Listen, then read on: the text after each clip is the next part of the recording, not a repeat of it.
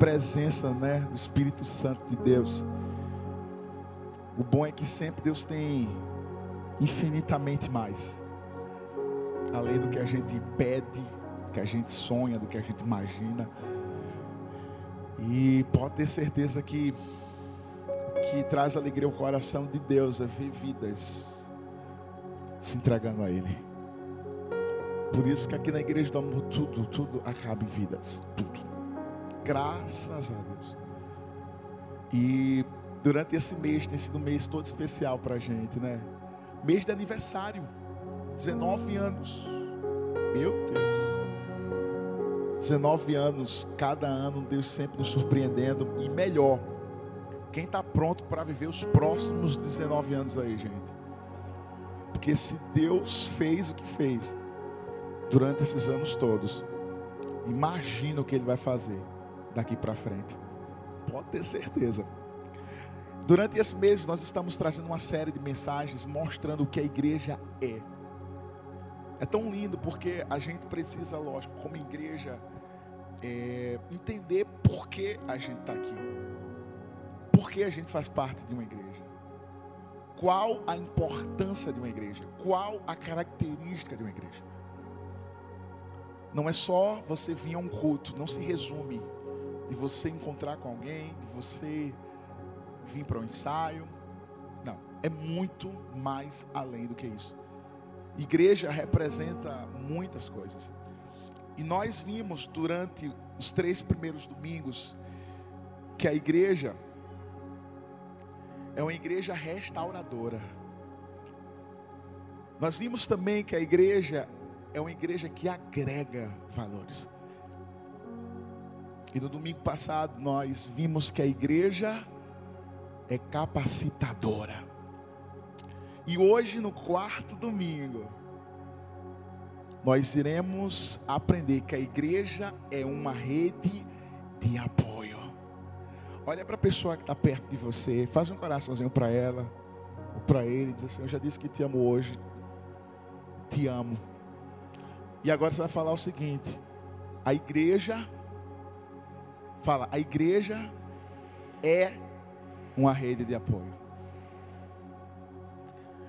Interessante que eu não sei se você sabe, mas uma rede de apoio é uma estrutura que dá um tipo de contenção a algo ou a alguém. Ou seja, ela se refere a um conjunto de organizações que trabalham de uma maneira sincronizada a fim de colaborar com alguma causa. Eu tenho certeza que se eu perguntasse aqui, gente, é, o que a igreja representa para você? Ou o que a igreja representou na sua vida desde o momento que você chegou aqui? Todo mundo aqui tem uma história para contar.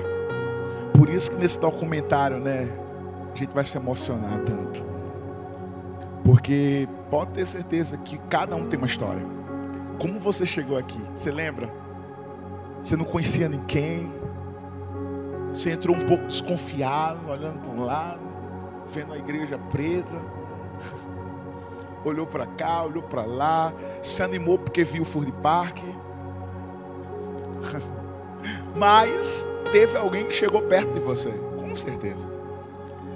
Teve alguém que chegou, se apresentou, perguntou o seu nome. Parecia que aquela pessoa já era sua amiga há muito tempo você pensou assim: como é que pode chegar numa igreja de tanta gente e, e as pessoas falarem uma com a outra como se já conhecesse? Porque a igreja é uma igreja que apoia, que não só ganha as multidões, mas cuida muito bem delas. Por isso que todas as vezes que a gente fala assim, gente, esteja numa célula. Se eu perguntar aqui, quem está numa célula? Levanta a mão. Que bênção, glória a Deus. Se você ainda não está, não sabe o que está perdendo. É ou não é, gente? Não sabe o que está perdendo. Porque célula é um ambiente maravilhoso. É um ambiente onde você vai ser inserido de uma forma que você vai crescer. Não tem como você não crescer numa célula. Você pode chegar da forma que você chegar, mas você não vai ficar da maneira que você está, porque Deus faz o trabalhar dele e a transformação dele na sua vida. Porque, gente, venhamos e convenhamos, a célula é muito bom. Palavra é a mesma palavra do culto, a mesma palavra da célula. Olha, você vai sempre renovar, né? Porque a palavra sempre se renova. Tem um louvor, que maravilha, que bênção sabe, quebra-gelo.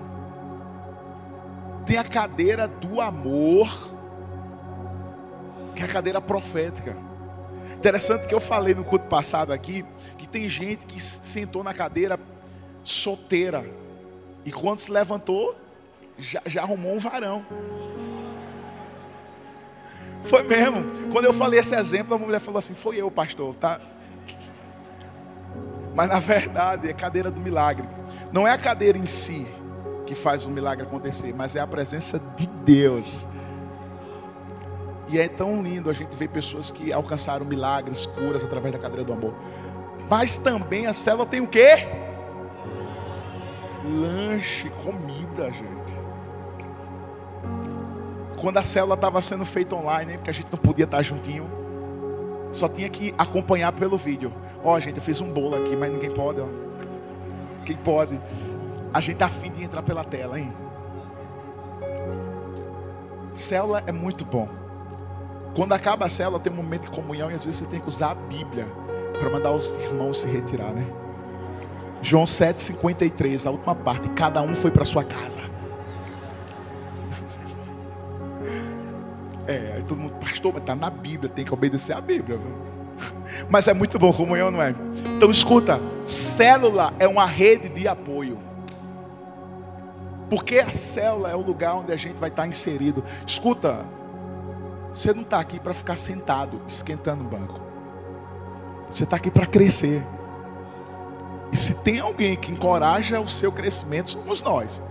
Por isso que a igreja não para, a igreja do amor. É sempre uma coisa. É cuidando de todas as áreas da sua vida por isso que a gente precisa entender que se a gente não estiver inserido na rede de apoio, infelizmente a gente vai tentar buscar ajuda do lado de fora. Não procure do lado de fora o que você tem do lado de dentro. Mas você tem que querer. Interessante é que a gente sabe que o grande objetivo da igreja como rede de apoio é fazer com que eu e você possamos colaborar com o crescimento na vida do outro. Escuta, essa pessoa que está perto de você, você quer que ela cresça sim ou não? Diga para ela assim: Eu quero que você cresça e eu quero te apoiar no seu crescimento. Aí você vai olhar para ela e vai dizer o seguinte: Eu estou tão feliz de ver você aqui, porque você é especial e eu estou tendo a honra de sentar ao seu lado. E quando acabar o culto, eu vou pagar o seu lanche.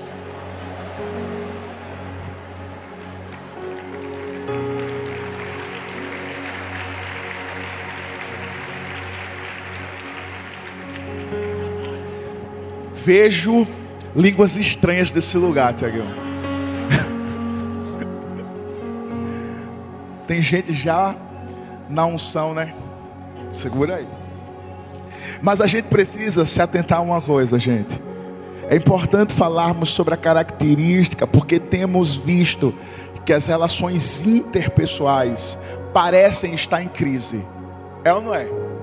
Principalmente nessa pandemia que tem de gente que entrou em conflitos familiares, pessoais. O índice de pessoas depressivas aumentaram. Por quê? Porque as pessoas viram, sabe, sem ter um caminho para correr. Por isso que a igreja, ela nunca vai deixar de ser igreja. Jesus alertou os discípulos quando certa vez os discípulos perguntaram, mestre, quando é que vai ser, sabe, o, o fim dos tempos e tal? Como é que vai acontecer isso? Jesus respondeu em Mateus 24, 12, dizendo: Por se multiplicar a iniquidade, o amor de muitos esfriará. Olha, Jesus falando há um bocado de tempo atrás. Foi o que aconteceu nessa pandemia. Quantas pessoas se esfriaram? Quantas pessoas desanimaram na fé? Quantas pessoas desistiram? Quantas pessoas jogaram tudo para o alto porque acharam que era o fim? Escuta, a igreja ela sempre permaneceu. Interessante porque Jesus falou para Pedro: Pedro, tu és Cefas, pedra sobre esta pedra edificarei a minha igreja, e as portas do inferno não irão prevalecer contra ela. Se tem uma coisa que a gente sempre vai encontrar que é apoio, em todos os sentidos. Porque a Bíblia diz para a gente se alegrar com quem se alegra e chorar com quem chora. Por isso que a gente, ó, a gente tá junto e misturado. Porque isso tem que ser.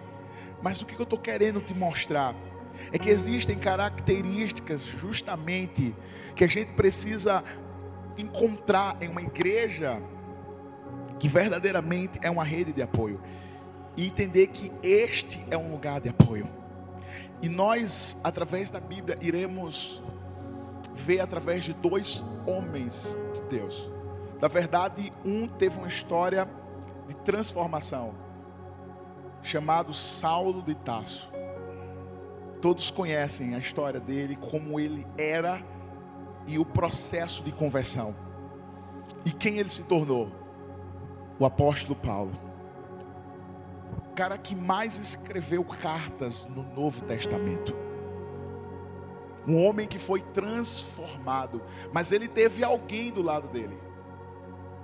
Porque sempre por trás de um homem ou de uma mulher, sempre vai existir alguém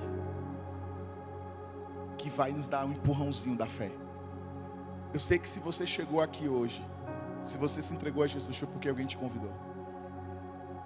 Alguém insistiu, alguém mandou mensagem, te convidando para o culto. Aí você sempre dava aquela desculpa, né? Hoje eu não vou, não. Aí a pessoa, bora hoje. Hoje eu não vou, não. Aí a pessoa, bora hoje. Aí você, só pelo cansaço eu vou. Aí quando você chegou aqui, papai te pegou. Porque a gente sempre declara: quem não quiser se converter em paulista vai ter que se mudar. Aí vai para Camaragibe. Chegar em Camaragibe, se não quiser se converter, vai ter que se mudar. Vai para o Recife, aí chega na Zona Norte. não, não, vou para Abreu. Não adianta correr, vou para o Cabo. Não adianta correr. Não, então eu tenho que me mudar de Pernambuco. Vai para São Luís. Tem igreja do Amor lá em São Luís. Não tem para onde. Mas isso na verdade é o apoio que nós sempre encontraremos. Por isso que nós vamos aprender um pouquinho sobre a vida de Barnabé, como ele foi um instrumento poderoso usado por Deus. Primeira característica: a igreja é um lugar onde você vence a solidão. Olha para a pessoa que está perto de você e diz assim: a igreja é o lugar onde você vence a solidão. Atos capítulo 9, versos 26 a 27. Atos 9, 26 a 27. Olha o que diz. De volta a Jerusalém, Saulo procurou os discípulos, mas todos estavam com medo dele. Quem estava com medo de Saulo? Os discípulos de Jesus. Não confiavam nele nem um pouco. Então, Barnabé deu-lhe o maior apoio e o apresentou aos apóstolos. Barnabé defendeu Saulo, contando como ele tinha visto Jesus e falado com ele na estrada de Damasco. E como arriscar a vida por defender com ousadia o nome de Jesus em Damasco. Para você entender rapidamente uma biografia de quem era Barnabé. Ele foi o primeiro membro da igreja primitiva. Sabe, alguém tão usado, alguém tão apaixonado. Sabe aquela pessoa que é apaixonada por Jesus? Todo mundo conhece um apaixonado por Jesus. Alguém que de verdade, sabe, evangeliza, aquela pessoa que insiste, aquela pessoa que cuida, que atende telefonema, se preciso for, de duas horas da manhã, só para ajudar, que coloca sempre à disposição um carro, a sua ajuda, não importa, mas sempre tem alguém na nossa vida que é um instrumento de Deus Talvez eu e você estamos hoje aqui foi porque alguém não desistiu de mim e de você. E da mesma forma que alguém não desistiu de mim e de você, você também não está autorizado a desistir de ninguém. Você, como eu, temos uma missão aqui. Além de pregar o evangelho, de ganhar as vidas, mas de acompanhar cada vida, de cuidar de cada vida. Porque esse é o maior presente que eu e você devemos ter. Porque o evangelho não é só você receber. Não é só você celebrar, você precisa repartir, você precisa falar, você precisa dizer, você precisa cuidar, você precisa ensinar. O que me chama a atenção da vida de Barnabé, ele veio de uma origem de uma família sacerdotal, judaica. A Bíblia relata que, sabe, ele vendeu uma de sua propriedade, provavelmente em Chipre e ele pegou todo aquele dinheiro e entregou aos apóstolos para que os apóstolos pudessem utilizar justamente para ajudar as pessoas necessitadas. Pastor, e qual era o perfil de Barnabé? Quem era Barnabé? A Bíblia diz em Atos 11, do 23 ao 24, que ali chegando, Barnabé, vendo a graça de Deus, ficou alegre e os animou a permanecerem fiéis ao Senhor de todo o coração. Ele era um homem bom, cheio do Espírito Santo e de fé, e muitas pessoas foram acrescentadas ao Senhor. É o que a Bíblia diz de quem era Barnabé. Aí a pergunta que eu te faço, pastor, mas o nome dele era Barnabé mesmo? Como é que se originou? A verdade, quem deu esse nome a ele foram os apóstolos, porque o nome dele era José. Só que as características de quem ele era fez com que o seu nome fosse mudado. Nós seremos conhecidos pelo sinal que nós damos. Qual é o sinal que você dá? Se você é daquelas pessoas que é amorosa, aquelas pessoas que cuidam, que têm paciência, aquelas pessoas que ajudam, você vai ser conhecido pelo sinal que você dá. Porque quem fez com que o nome dele fosse mudado foram os apóstolos. E o nome Barnabé significa filho da consolidação, aquele que cuida, ou seja, aquele que encoraja. Isso me faz lembrar que há muitos anos atrás nós não éramos conhecidos como Igreja do Amor no nome, na nomenclatura nós éramos terceira igreja batista em Maranguapium. Pastor, e como chegou no nome Igreja do Amor? A verdade é que nós já éramos pelo sinal que nós dávamos. Porque as pessoas chamavam a gente de igrejinha do amor. Porque a gente sempre gostou desse abraço. A gente sempre gostou desse cuidado. A gente sempre gostou de estar perto.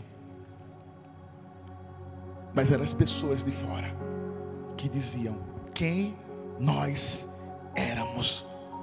E a pergunta que eu faço para mim e para você: quem as pessoas dizem que nós somos?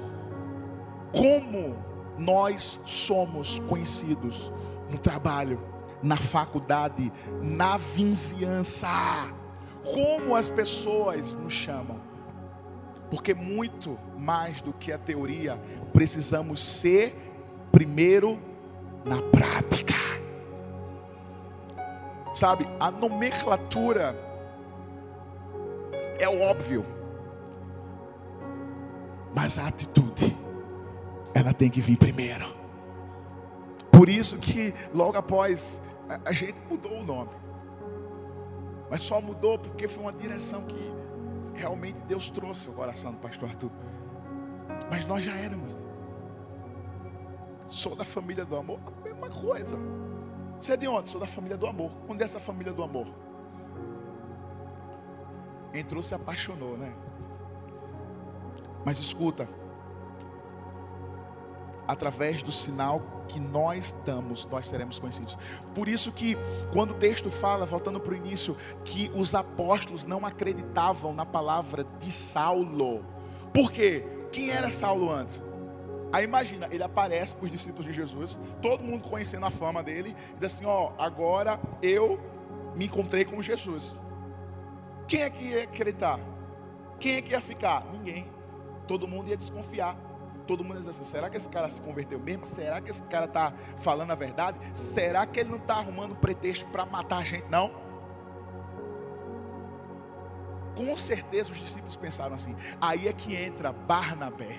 Por isso que eu quero declarar sobre a sua vida. Ei, eu sei que só existem Barnabés nesse lugar. Pessoas que vão estar tá ali acompanhando cada vida da sua célula, cada pessoa que você está perto, cuidando, amando. Se for necessário a pessoa cair, levanta ela. Diz assim: ó, vamos acertar de novo. Bora lá. Porque a Bíblia diz que o cair é do homem, mas o levantar é de Deus. Mas escuta. Deus não nos criou para vivermos na solidão.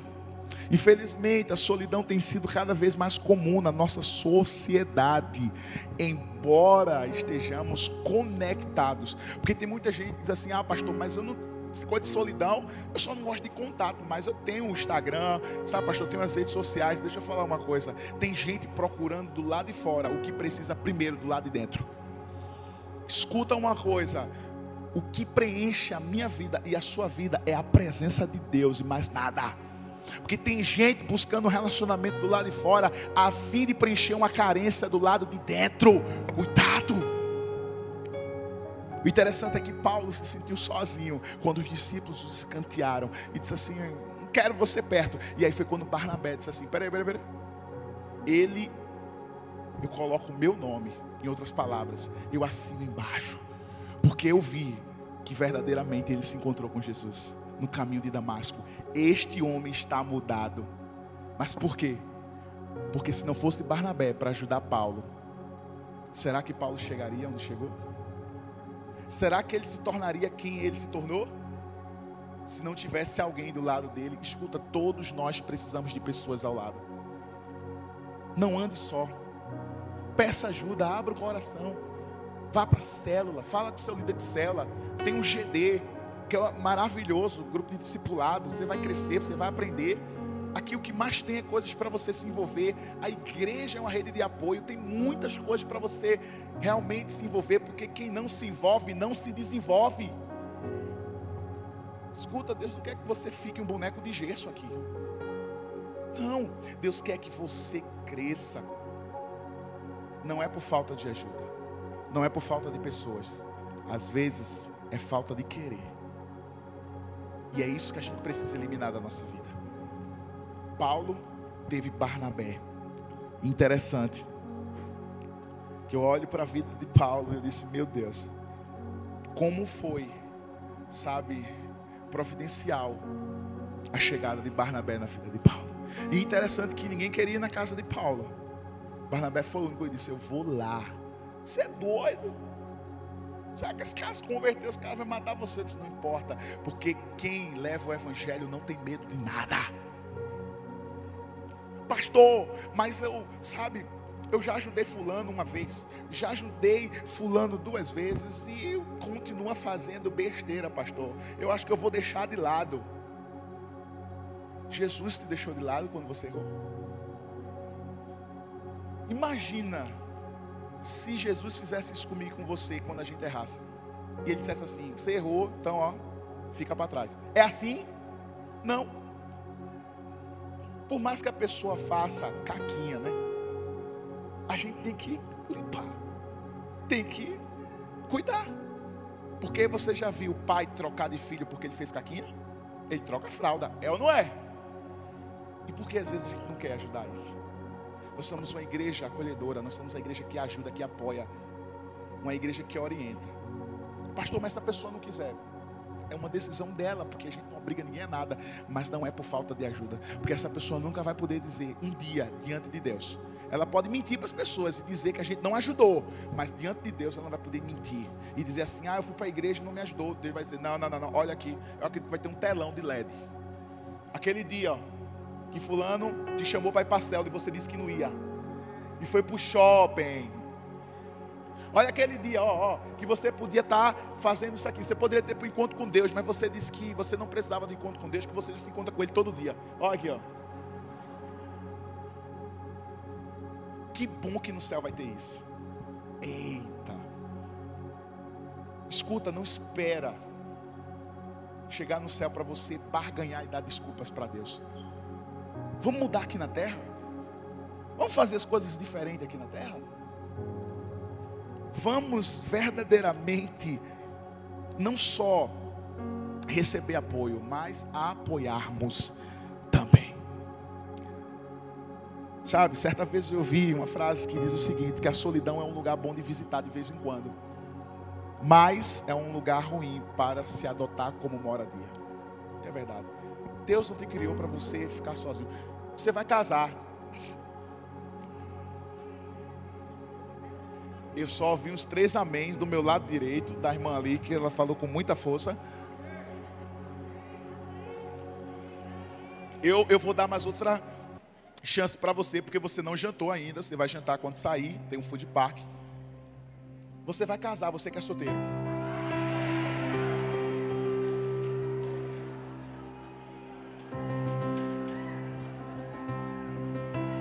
Tem até, ó, trilha sonora.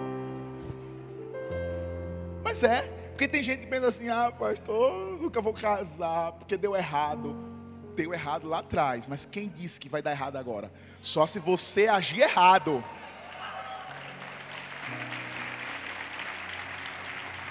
Bora lá. Eu nunca fiz tanto casamento na minha vida, gente. Meu Deus do céu. Mas é tão lindo, eu amo de verdade casamento. E uma das coisas que eu falo sempre para todos os noivos, eu digo assim para eles: o casamento na terra é um ensaio para o casamento no céu. A Bíblia diz que a noiva um dia encontrará quem? Quem é o noivo? Quem é a noiva? Então é um casar.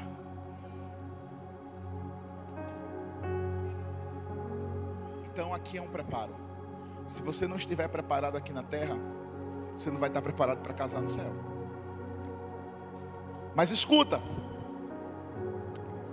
solidão não é para você, não é para mim. Quem vai ficar só é o diabo porque ele já tem a sentença dele. Mas eu e você não. Segunda verdade, além disso, a igreja é uma rede de apoio onde você é moldado. Atos 15, do 36 ao 39, diz: Alguns dias depois, disse Paulo a Barnabé: Tornemos a visitar nossos irmãos por todas as cidades em que já anunciamos a palavra do Senhor, para ver como estão. E Barnabé, aconselhava que tomasse consigo a João, chamado Marcos, mas Paulo parecia razoável que não tomasse consigo aquele que desde lá de trás se tinha apartado deles e não os acompanhou naquela obra. Ou seja, isso foi a primeira viagem missionária que Paulo fez, tá? E tal contenda houve entre eles que se apartaram um do outro, Barnabé, levando consigo a Marcos, navegou para Chipre. Escuta, a gente vai ver nesse trecho um momento de conflito entre dois amigos. Aí talvez você diga: Eita, pastor, o que entre dois homens de Deus? Como é que pode? Escuta, deixa eu falar uma coisa para você. Você acha que a igreja aqui é o céu? Que não tem conflitos? Todo mundo aqui é igual? existem pensamentos diferentes. Sempre vai ter um pensamento de uma forma, outro de outra. E aqui foi isso. Deixa eu te explicar. A primeira viagem missionária que teve, Paulo levou Marcos. Marcos era o sobrinho de Barnabé. E era filho de Maria, onde acontecia a célula deles. O que, que acontece? O sonho de Marcos era ser missionário, era pregar o evangelho, era evangelizar. Só que da primeira vez que ele foi com Paulo, no meio do caminho ele quis voltar, abortou a missão. Aí Paulo disse: Pera aí, o cara é um menino, como é que o cara vem para uma viagem missionária e volta? A Bíblia não diz o motivo porque ele voltou, mas provavelmente pode ter sido medo, insegurança, saudade da família, tudo isso acontece com a gente e a gente para no meio do caminho e volta. Na segunda vez, era a segunda viagem missionária, e Paulo tinha dito o seguinte: Barnabé, me acompanha para a gente ir nas igrejas que nós pregamos, porque a gente quer acompanhar como é que eles estão. Aí Barnabé disse: beleza, agora eu tenho que levar comigo Marcos. Aí ele não concordou, Por isso que começou aquele conflitozinho. Por quê? Porque Paulo pensou, de novo ele vai parar no meio do caminho. Só que Paulo pensou na possibilidade de não levá-lo. Mas Barnabé disse que a oportunidade dele ir é porque ele seria o quê? Moldado. Como é que eu vou moldar alguém se eu não levo a pessoa junto comigo? Como é que eu vou fazer com que a pessoa cresça se ela não está perto de mim? Eu não posso escantear a pessoa, eu não posso colocá-la no banco, eu preciso trazê-la para perto, ensinar e mostrar como é que faz. Sim ou não? Aí começou o conflito. E Paulo falou: "Não, de forma nenhuma". E aí os dois se separaram, né? Barnabé resolve pegar o seu sobrinho Marcos e levá-lo para Chipre, para enfim eles fazerem a missão que eles tinham que fazer. Talvez você pense, pastor, e o conflito que houve entre os dois foi resolvido? Lá na frente, sim, porque isso não veio para destruir as amizades. Entenda, conflitos, às vezes, opiniões diferentes, vêm para fortalecer, para a gente aprender. Paulo precisava ser moldado de um lado, como também o jovem Marcos. Agora, sabe o que mais me admira em Marcos? Porque ele era um jovem, sabe, que amava pregar o Evangelho. Por mais que ele fosse, sabe, um jovem, alguém que estivesse aprendendo, mas o coração dele era um coração disponível. E Barnabé, justamente por ser o tio, incentivava ele a não desistir. Imagina se Barnabé dissesse: É, meu filho, você vai ficar aí. Provavelmente iria matá-lo de uma vez por todas. Quando alguém diz assim: Ah, não, você vai ficar aí, você não vai mais dar certo. Quantos de nós um dia ouvimos isso de alguém? Ao invés de puxar. Por isso que a igreja a gente apoia, a gente puxa, a gente treina. Não deu certo, vamos tentar de novo, bora fazer da forma certa, mas a gente não desiste de ninguém.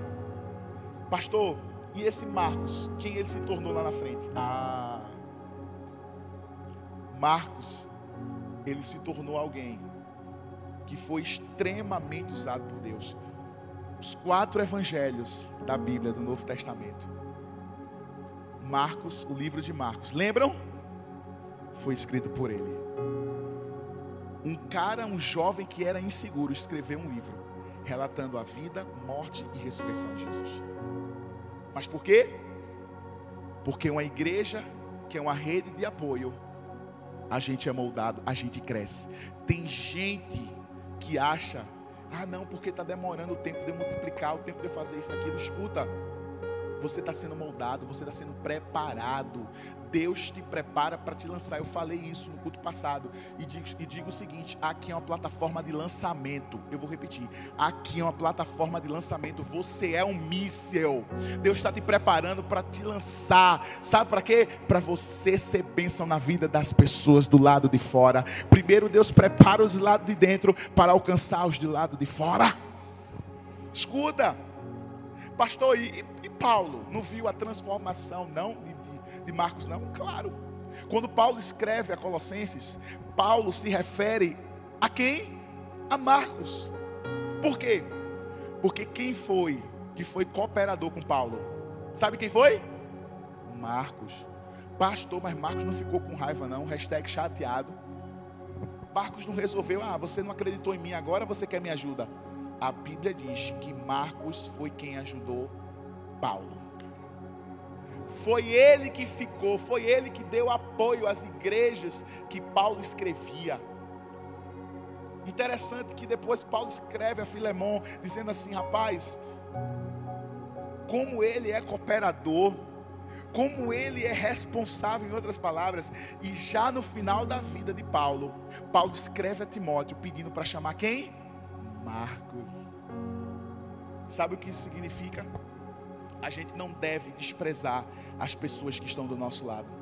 Talvez a pessoa que você desprezou um dia vai ser um futuro pastor. Mas é, porque aquilo que a gente acha que não é, é que vai ser. Porque os planos de Deus são diferentes. Lembram de Davi? Todos os irmãos trataram Davi, escantearam ele. Que quando chega o profeta Samuel, tem mais alguém? Ele estava onde? Cuidando de ovelhas. Quando mandaram chamar, todo sujo, com cheiro de ovelha. Todo mundo se achava o tal. E Deus já tinha falado para o profeta: se liga, não olha a aparência, nem a estatura, porque Deus olha o coração. Quem foi que Deus escolheu? Davi. Derrubou todo mundo do cavalo, porque todo mundo se achava. Quem se acha demais vai se perder. Sabe por quê? Porque Deus confunde aqueles que se acham.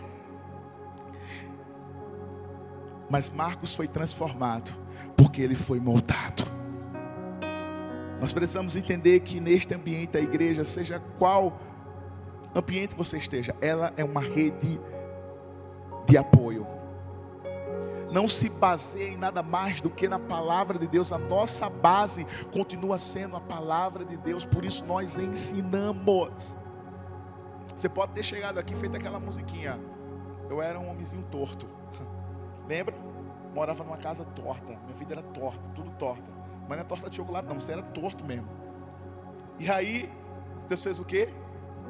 Quando Jesus nos encontrou, a nossa vida endireitou. E agora o que era torto, enfim se consertou. Quem faz isso? Deus. Mas por quê? Porque a gente está no lugar certo, no ambiente certo. Certa vez eu vi a história que durante uma era glacial, quando o globo terrestre estava, sabe, coberto por uma densas camadas de gelo. Muitos animais não resistiram ao frio e morreram. E havia simplesmente ali, sabe, uma manada de porco espinhos. E aí eles se juntaram para conter o frio. Só que um acabou ferindo o outro por conta dos espinhos. Se machucaram, se feriram, se entristeceram. E aí eles resolveram, vamos separar, porque não está dando certo. Só que eles viram que essa atitude meio que não funcionou. Por quê? Porque eles viram que muitos morreram por conta do frio. E aí foi que eles decidiram voltar de novo. Só que dessa vez, um tendo cuidado com o outro para não ferir um ao outro, para não machucar um ao outro. Essa tem que ser a nossa atitude com o nosso irmão. A gente tem que ter cuidado com as nossas palavras para não ferir um ao outro. A gente tem que ter cuidado com aquilo que a gente fala, com a nossa postura, para não machucar um ao outro. Mas se machucou, peça perdão. Se reconcilie. Porque aqui existe uma igreja. Escuta, você só vai subir se você estiver bem com seu irmão, viu? É, porque a Bíblia é bem clara. Se você tiver algo contra o seu irmão, vá até ele e resolva. Fale, fique numa boa. Tem gente que vira o rosto, vira a cara, porque eu estou hashtag. Corta aqui. Que nem aquelas amizades, né? De criança, né? Tô de mal de você. Quem aqui um dia nunca falou isso? Tô de mal de você. Levanta a mão quem já falava isso. Vai levanta, denuncia a tua idade. Meu avô me contava, mas tudo bem. Mas a gente precisa ser maduro nesse sentido. Porque a melhor coisa é ter amigos. Gente, amigos de verdade. Sabe? Vai sempre exigir esforço, mas que bom. Porque se for para se esforçar em prol do reino, vai valer a pena. Como Provérbios 27, 17 diz o seguinte: com ferro, como ferro, afia o ferro, assim um amigo afia o outro. Uau, é demais isso. Um amigo diz a verdade, um amigo está perto, um amigo ajuda. É muito bom ter amigos, sim ou não, gente? Principalmente quando o amigo, sabe, nos chama para comer fora, sabe?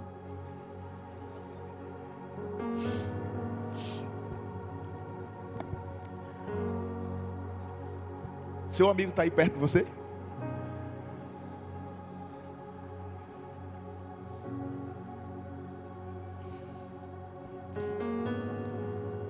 Mas amigo é muito bom, né não? Amizade é tudo. Ei, escuta, ande com pessoas que andam com Deus. Você já entendeu tudo. Pastor, mas eu tenho amigos do lado de fora que é desde a minha época do colegial, pastor. Tá, beleza, você não vai deixar de falar, você não vai deixar de amar, mas escuta, eles estão no mesmo caminho que você? A Bíblia é clara quando diz que um abismo chama outro abismo. Cuidado para você não ir num abismo, no abismo. Terceiro e último. podemos aprender que a igreja é uma rede de apoio onde você é compreendido. Uau. Atos 11, do 22 ao 24. Quando a igreja de Jerusalém soube o que tinha acontecido, enviou Barnabé. E quando ele chegou ali, viu as maravilhosas coisas que Deus estava fazendo. Ele ficou tão cheio de ânimo e de alegria e animava os crentes a continuarem firmes no Senhor. Barnabé era um homem bom, cheio do Espírito Santo e de fé. Como resultado, muitas pessoas se uniram ao Senhor. Uau! Nós já vimos quem era Barnabé. Ele se destacava porque ele era alguém misericordioso, generoso, acolhedor, alguém que sabia compreender e ajudar as pessoas. Como é bom a gente estar perto de pessoas que sabem nos compreender, que nos entendem. É ou não é, gente? Porque a pior coisa é estar perto de uma pessoa que nunca quer ouvir, nunca quer entender. Mas Barnabé, ele, ele simplesmente entendia. Interessante que o contexto histórico do livro de Atos, sabe, mostra que a igreja da Antioquia tinha nascido num período de perseguição. Primeiramente, sabe, o pessoal, os judeus se converteram. E depois, os gregos também se converteram. Ou seja, Barnabé, quando é enviado para aquela igreja, ele vai com a função de supervisionar, de cuidar. E quando ele chega lá, ele vê dois povos diferentes. E eram dois povos diferentes, culturas diferentes, pessoas diferentes. Mas ele não chegou lá para olhar isso. Ele chegou para dizer assim: gente, vamos continuar firme, vamos continuar olhando para Jesus, vamos continuar prosseguindo, porque ele animava. Gente, se tem alguém que gosta de estar perto de alguém que é animada ou animado, todo mundo. Uma pessoa que é alegre Todo mundo conhece uma pessoa alegre, sorridente, uma pessoa que não tem tempo ruim. Pode estar caindo a tempestade do lado de fora, mas a pessoa está o quê? Feliz da vida. Não tem como a gente ficar triste perto dessa pessoa. Barnabé era esse tipo de pessoa aqui. Todo mundo gostava de estar perto. Porque ele contagiava quem estava perto dele. E é muito bom quando a gente está perto de pessoas assim. É exatamente assim que nós devemos sentir. Mas simplesmente ele não foi para olhar a vida dos outros. Ele não foi para ver os erros. Ele foi para acolher. Muitas das vezes nós optamos, sabe, em nos apegar ao exterior, ao julgamento que o mundo coloca, ao invés de olhar para nós. Sabe, porque às vezes o que vemos no outro pode refletir o que está dentro de nós mesmos. Às vezes o que você enxerga como negativo na vida do outro é porque está na sua vida também há muito tempo. Só que você não consegue enxergar. Escuta, a igreja é uma rede de apoio. Por isso que a Bíblia descreve que ele era um homem bom. Ele era cheio do Espírito Santo e fé.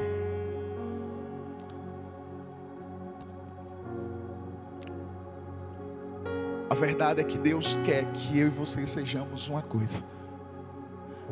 Eu sei que um dia Deus usou um Barnabé na sua vida. Você lembra? Alguém que pregou para você, alguém que falou de Jesus. E você chegou aqui.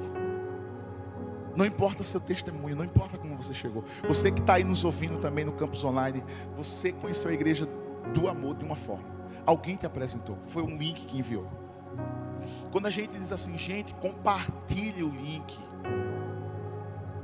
Não é querer ser chato, não, gente. Mas porque a gente sabe que muitas pessoas podem receber a palavra. Talvez elas não consigam chegar aqui, mas a palavra sim. Quando a gente diz assim, gente, vai para uma célula, porque porque a célula chega onde a igreja não consegue chegar.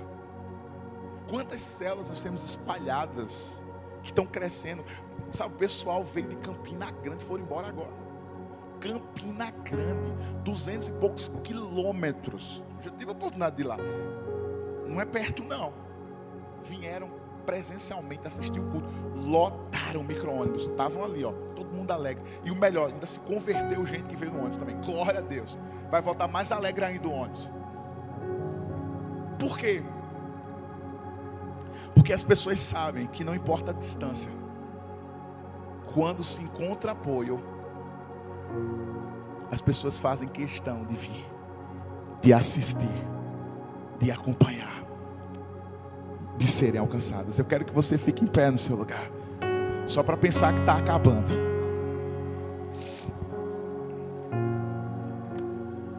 Nós não poderemos finalizar essa noite sem reafirmar um compromisso com Deus, o seu compromisso de não desistir de ninguém que Deus colocar na sua vida. Não desista. A pessoa pode ser, sabe, a mais problemática, não tem problema. Pedro foi o que mais deu problema, mas também foi o que mais deu fruto. Não desista daqueles que são problemáticos, porque são aqueles que serão mais usados por Deus. Pode ter certeza disso. Pode celebrar o nome de Jesus. A igreja é e sempre será uma rede de apoio, porque aqui existem Barnabés. Quem é Barnabé aqui, gente? Que está pronto para ajudar, para acolher, para socorrer, para ajudar no que for preciso. A gente não está aqui para apontar o dedo de um e do outro. Nós estamos aqui para estender as mãos.